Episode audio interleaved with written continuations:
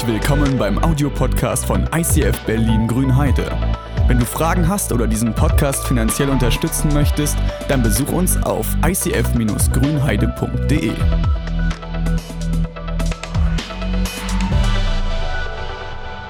Kennt ihr die Szene aus Pulp Fiction, ja? Ich habe hier auch so einen Koffer.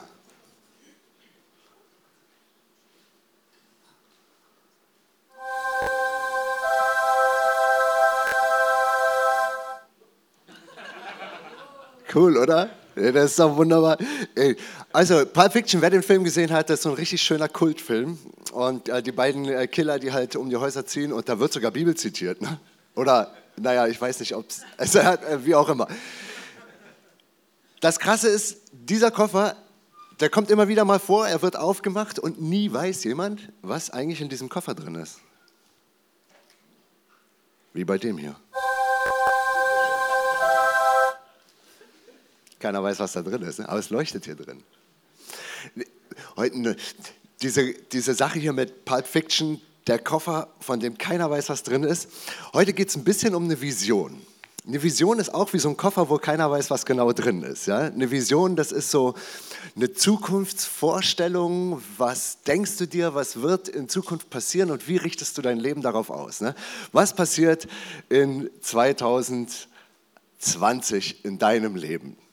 Was passiert nächste Woche mit deinem Leben? Was wird passieren, wenn dein Studium zu Ende geht? Was wird passieren, wenn du endlich die Verlobung hinter dich gebracht hast? Was wird passieren, wenn du den letzten, den letzten Abschlag von deinem Kredit bezahlt hast? Was wird passieren, wenn du deine Beförderung bekommst? Was wird also Visionen, das ist, glaube ich, etwas, was auf der einen Seite so ein bisschen in so einen magischen Bereich reingeschoben wird. Na, hat da wieder irgendwelche Visionen?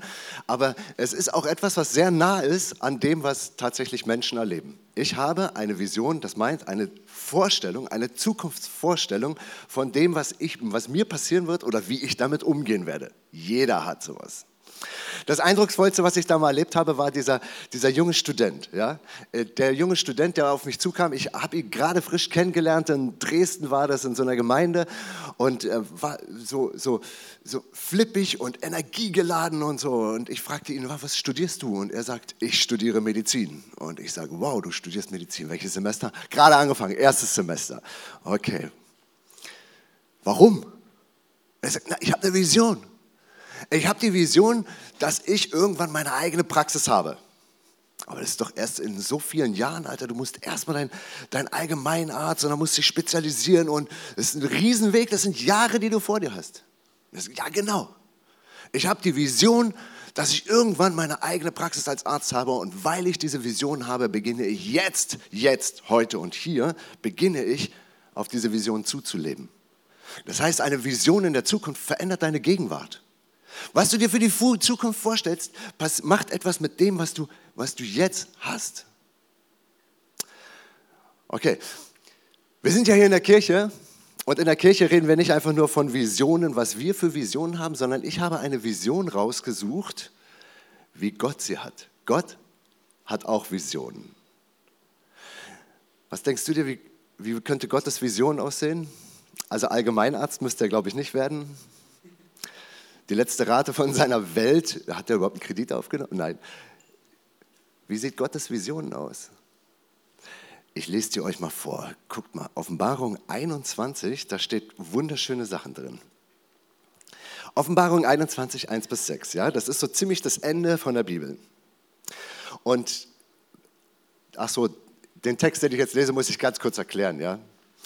Der Text, der jetzt den, den ihr jetzt gleich lesen, mit mir lesen werdet, der wurde aufgeschrieben von einem Mann namens Johannes.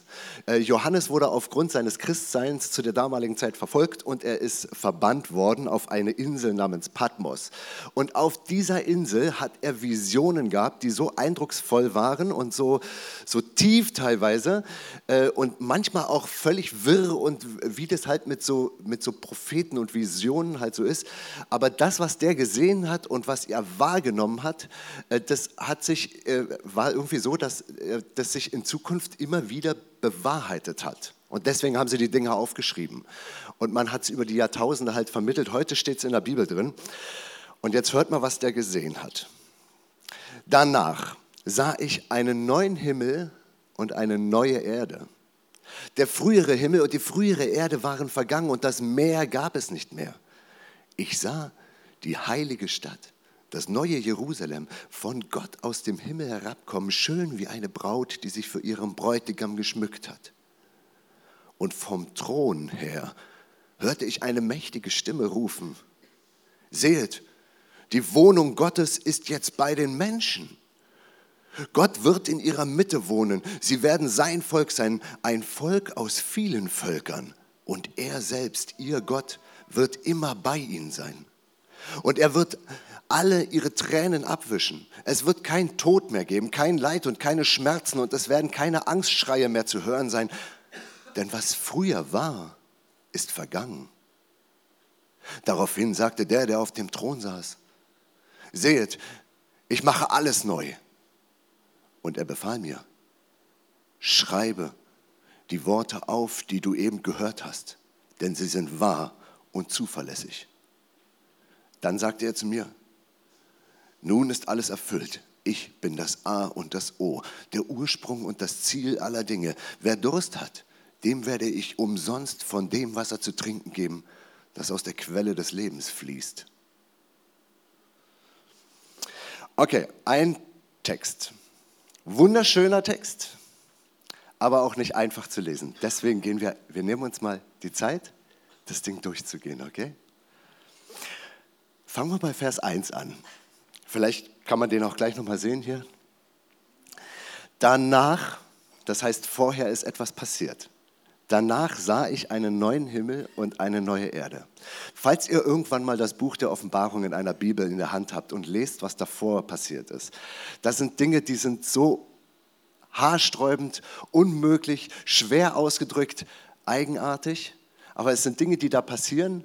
Da läuft einem manchmal ein Schauer über den Rücken, manchmal hört sich das an wie Gericht und Verdammung und dann hört sich es wieder an wie Streicheln und alles wird gut und das peitscht so hin und her und und danach sah ich einen neuen Himmel und eine neue Erde. Der frühere Himmel und die frühere Erde waren vergangen und das Meer gab es nicht mehr. Das ist die Zukunftsvision von Gott. Das Meer gibt es nicht mehr. Das Meer. Wer macht gerne Kreuzfahrten? Das Meer gab es nicht mehr. Ich habe noch nie eine Kreuzfahrt gemacht. Aber stell dir mal vor, das Meer gibt es nicht mehr. Ist das Gottes Wunsch?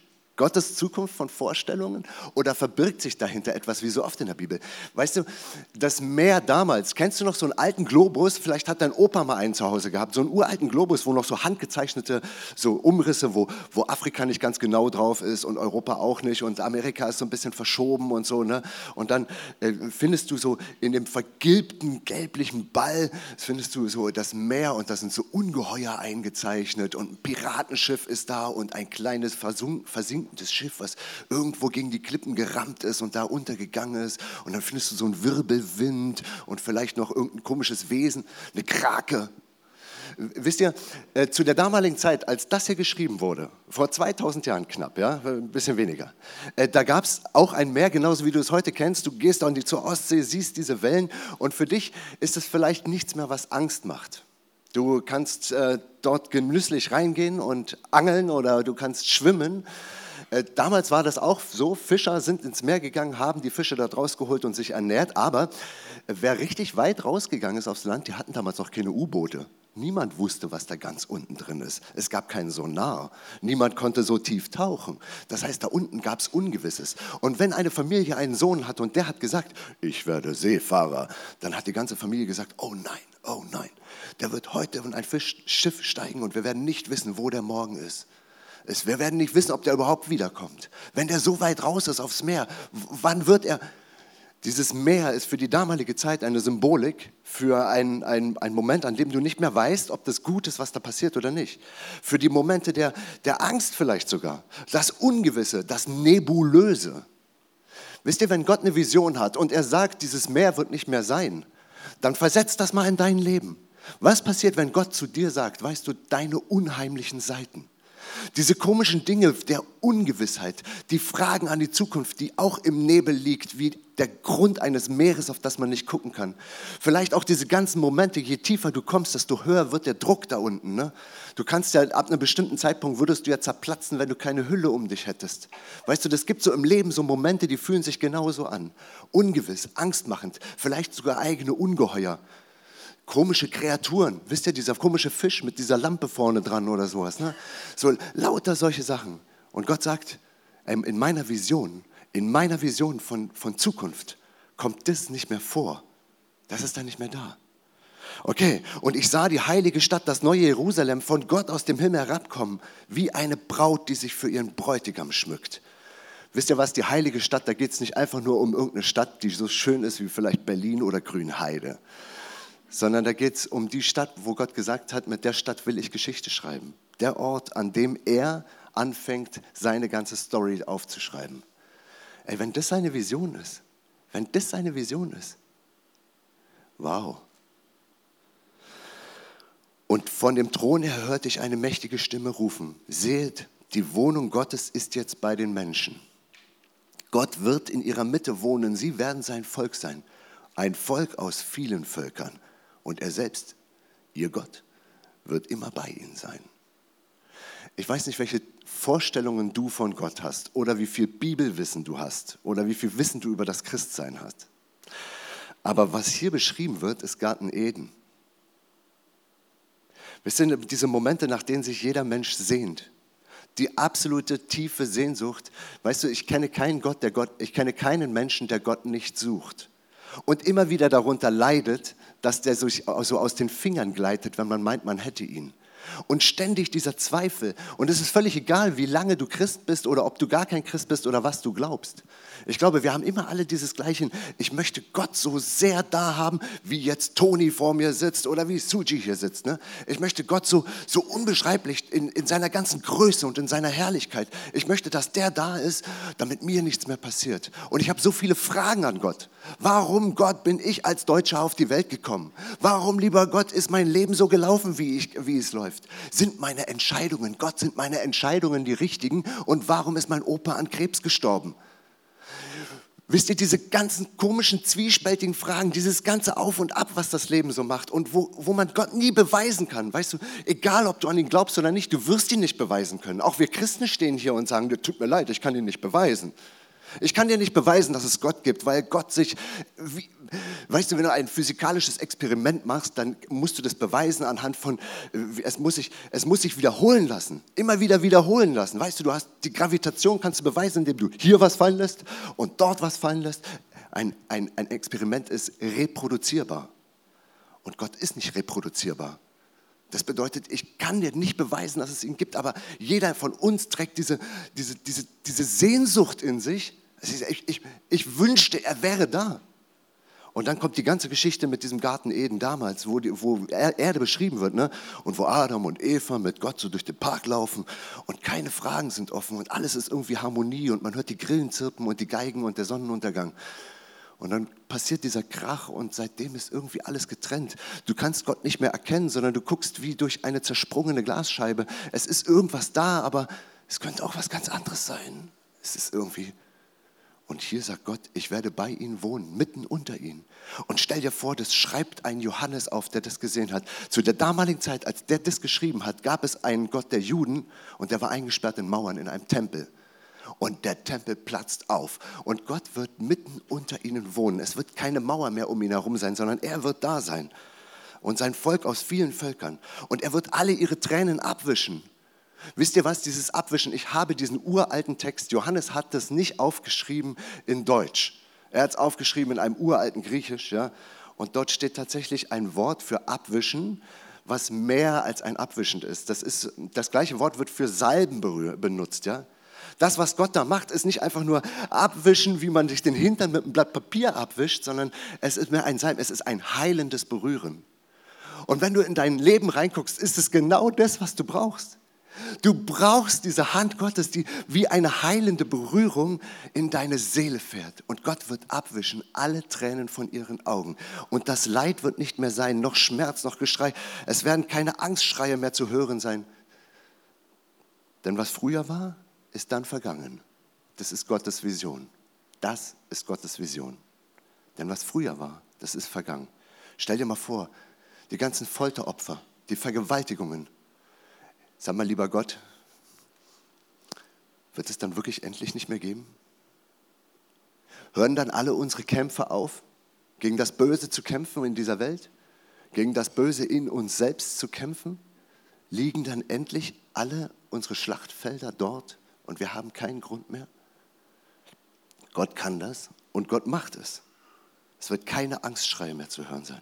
Denn was früher war, ist vergangen. Und darauf sagte der, der auf dem Thron saß, seht, ich mache alles neu. Und er befahl mir, schreibe die Worte auf, die du eben gehört hast. Denn es ist wahr und zuverlässig. Wisst ihr was, wenn du etwas haben willst, was du, was du ganz, ganz, also zum Beispiel so ein, so ein du, du gehst ein Deal ein, du kaufst ein Auto und das machst du nicht mit einem Handschlag, sondern du unterschreibst etwas. Ey, Gott hat gesagt, ich, ich mache das. Das ist meine Vision von Zukunft und ich, ich gebe dir das schriftlich. Du hast hier also den Vertrag Gottes in der Bibel drin, in der Offenbarung. Also es ist nicht mehr dieses, Achtung, guck mal, ich mache nochmal diesen genialen Koffer auf.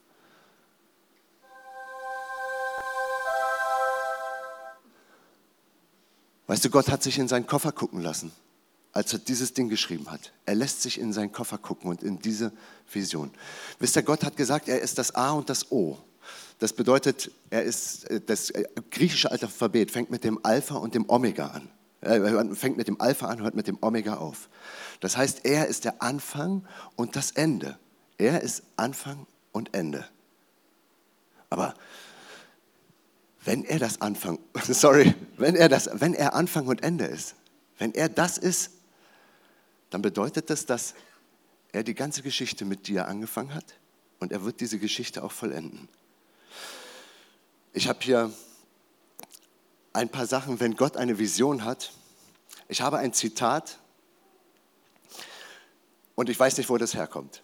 Wer eine persönliche Vision hat, den kann kaum etwas aufhalten. Ein Bild in der Zukunft, das bewegt, fast magisch anzieht, ein Zustand, der einen Sog auslöst. Das hat jemand geschrieben, der sich mit Visionen auskennt. Das ist, äh, ich weiß nicht genau, wer es war, aber es, ich habe es, glaube ich, auf einer Internetseite gefunden. Es geht darum, entwickle deine eigene Vision für deine Zukunft. Entwickle das dein Lebensmotto sozusagen, ja, dein Lebensmotto. Motto. Denn wenn du das hast, wenn du ein Ziel hast, auf das du zuleben willst, dann gibt es niemanden mehr, der dich aufhalten kann. Es gibt, ähm, du tackelst sozusagen alles weg. Und ich muss sagen, wir Kirche, wir als Kirche, ICF-Kirche, haben auch eine Vision. Und ich glaube, sie entspricht genau dem, sie entspricht genau dem, was Gott als Vision hat. Darin liegt unser Auftrag als Kirche. Kirche als Ort, der durchlässig ist für Gottes Güte, wo der Himmel die Erde berührt, wo heute das Morgen durchschimmert. Stell dir mal vor, es gibt Menschen, die an dieser Vision Gottes festhalten und sagen, Gott, du hast diese Vision geträumt und was Gott gemacht hat, das beginnt meistens schon im Hier und Jetzt. So als würde Gott diesen Koffer öffnen und du guckst rein und siehst, ey, das Abwischen von Tränen, das ist das, was Gott machen wird dann fange ich heute, heute fange ich damit an. Es soll kein guter Vorsatz mehr sein. Ey, Gott wird, es wird keine Schmerzensgeschreie mehr geben. Wenn das Gottes Vision ist, was sagt das über deine Vision? Vielleicht bist du einer von denen, die sagt, dann will ich dieses Schmerzensgeschrei auch nicht mehr hören. Oder du hörst es dir erst richtig an, ganz bewusst. Weißt du, wenn Gott sagt, ich bin das A und das O, er ist der Anfänger und Vollender des Glaubens. Er ist derjenige, der diesen Weg beginnt und er ist derjenige, der diesen Weg zu Ende geht. Wenn du für dein ganz persönliches Leben eine Vision finden möchtest, dann kannst du Bücher dazu kaufen. Du kannst für deine eigene Lebensvision kannst du Internetseiten buchen, du kannst dir einen Mentor suchen, einen Coach suchen, du kannst und wenn du egal welches Buch du zur Hand nimmst, um deine eigene Lebensvision zu finden, beginne am Anfang beginnt das immer mit ein und denselben Fragen deine Vision für dein Leben. Ich stelle mal eine. Wenn ich wüsste, dass wirklich nichts schiefgehen kann, was würde ich dann tun?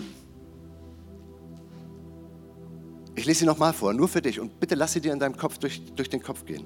Wenn du wüsstest, dass wirklich nichts schiefgehen kann, was würdest du dann tun? Oder wenn Zeit und Geld keine Rolle spielen würdest, was würdest du dann tun? Nochmal, wenn Zeit und Geld keine Rolle spielen würdest, was würdest du dann tun? Nochmal eine Frage. Was würdest du dein Leben lang bereuen, wenn du es nicht tätest? Was würdest du dein Leben lang bereuen, wenn du es nicht tätest? Was sind deine Herzenswünsche? Welche Tätigkeiten erfrischen dich? Wisst ihr was? Das sind diese Fragen, mit denen es beginnt, für dich persönlich eine Lebensvision aufzubauen. Denn wenn du diese Fragen beantwortest, kann es sein, dass du merkst, dass du ganz weit weg von dem lebst, was du eigentlich leben solltest. Wenn du in deinem Job immer nur das Gleiche und das Gleiche und das Gleiche machst und du merkst, dass es eigentlich, eigentlich arbeitest du wie so ein, so ein Mühlrad und dein Leben ist wie Mühlrad. Weißt du, dann wird es Zeit für dich, eine neue Vision zu bekommen. Vielleicht ist deine Vision, vielleicht wirst du das irgendwann bereuen dass du nie gekündigt hast, dass du nie gegangen bist. Vielleicht wirst du das bereuen, dass du damals zu deiner Freundin nicht gesagt hast, ich mache Schluss, denn jetzt hast du eine anstrengende Ehe an der Backe, obwohl du schon innerlich wusstest, dass es soweit war. Vielleicht merkst du, dass du in deinem Leben an einem Ort gekommen bist, bei dem du weißt, das ist irgendwie ein Leben, aber es fühlt sich an wie ein fremdes Leben, es ist gar nicht meins. Ey, wenn Gott in seiner Vision etwas sagt, dann hat er diese Fragen für sich beantwortet. Er hat diese Fragen beantwortet. Und jetzt hört nochmal an. Wenn, er, wenn Gott wüsste, dass wirklich nichts schiefgehen kann, was würde er dann tun? Es kann nichts schiefgehen. Er würde kommen auf dich zu. Wenn Zeit und Geld keine Rolle spielen würde, was würde er dann tun? Er kommt zu dir und es spielt keine Rolle, was es kostet. Ihn kostet es ein Leben, ihn kostet es vielleicht einen guten Ruf, ihn kostet das sehr viel Streit. Aber er geht dieses Risiko ein. Was würde er sein Leben lang bereuen, wenn er nichts mit dir zu tun hätte? Dieses ganze Ding ist ein einziger Liebesbrief an dich. Gott schreibt, schreibt seine Vision auf und er schreibt sie für dich. Was passiert, wenn du seine Vision zu deiner Vision machst? Was passiert, wenn du sagst, okay Gott, ich habe gehört, das ist deine Vision, ich bin Ziel deiner Vision, Gott, dann sollst du das Ziel meiner Vision sein. Was passiert, wenn er in dein Leben reinkommt und anfängt da rumzumischen und anfängt aufzuräumen und, und auf einmal verändert sich dein Diesseits, denn deine Vorstellung von der Zukunft. Wenn das wahr ist, was Gott gesagt hat, dann können wir uns jetzt anfangen zu gratulieren, denn nichts kann mehr schiefgehen. Er hat Zukunft gebaut. Wisst ihr was, wir haben ja immer diese vier Zeichen, diese vier wunderbaren Symbole, das Herz und der Abzweig und das Kreuz und dieser Anker. Und äh, heute diese, diese Offenbarung 21, die hat mir etwas gezeigt und das ist mir sehr wichtig. Die hat mir gezeigt, dass ich persönlich und du, wie du hier sitzt, mit all dem, was du mitbringst, dass du in die Vision Gottes eingeschlossen bist. Das heißt, wenn Gott sein, in sein Köfferchen aufmacht und dir zeigt, das ist seine Vision, das ist seine Vision, dann nimmt er, glaube ich, einen Personalausweis oder das, was der Personalausweis dokumentieren soll, nämlich deine Identität.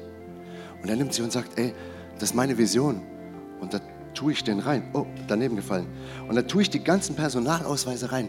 Denn in diese Vision, da gehörst du rein. Und vielleicht musst du anfangen, dein... Nein, das mache ich nicht, Andi. Weißt du was, dieses, dieses Herz, da hat Gott gesagt, ich kann mir eine Zukunft ohne dich nicht vorstellen. Diese Offenbarung 21 sagt etwas aus über das Verhältnis, das Gott zu dir hat. Und er sagt, ich kann nicht anders, als dass ich mir eine Zukunft nur mit dir vorstellen kann. Ich will bei dir wohnen, ohne Mauern, ohne alles, umgeben nur von dir und mir. Du kannst, wenn es deine Vision ist, kannst du darauf antworten und sagen, ey Gott, so wie all das, was du geschrieben hast, deine Liebe ausdrückst, so möchte ich dir meine Liebe hingeben. Denn du weißt ja, wenn man sich liebt, dann, dann denkt man an nichts anderes mehr und man ist alles erfüllt von, von, diesem, von diesem einen Moment, von dem anderen, von den Augen des anderen, von den Händen des anderen, von den Wünschen des anderen. Und auf einmal tut man das, was der andere tut und der andere tut, was man selber tut und man tut die Dinge gemeinsam. Und in dem Moment bricht Vision schon an. In dem Moment wird Zukunft anders. Und deswegen dieser, dieser Richtungswechsel da. Ey, wenn, du, wenn du sagst, Gott, deine Vision, deine Vision, ich möchte mein, meine Identität in dich versenken, ich möchte meine Vision in die Offenbarung 21 mit reinschmeißen und sagen, da gehört sie hin. Denn ich möchte den gleichen Traum träumen, den du träumst. Dann beginnt jetzt schon, wie bei dem Medizinstudenten. Es beginnt jetzt schon an deiner Gegenwart etwas zu verändern. Deine Entscheidungen werden anders sein. Du wirst auf einmal hören, dass wenn du weinst, dass du getröstet wirst. Du wirst auf einmal hören, dass wo Schmerzensschreie oder Ungewissheit ist wie ein dunkel tiefes Meer, wenn der Druck so groß wird wie in 3000 Meter Tiefe unter Wasser bei der Titanic, dann wirst du merken, da ist eine Blase da und sie schützt dich und sie zerplatzt nicht, weil er da ist. Du kannst merken, dass wenn du sagst, meine Identität bei dir, mein Perso, mein alles, was ich aus bin, ich liebe dich, Jesus, und er liebt dich und er geht mit dir diesen Richtungswechsel.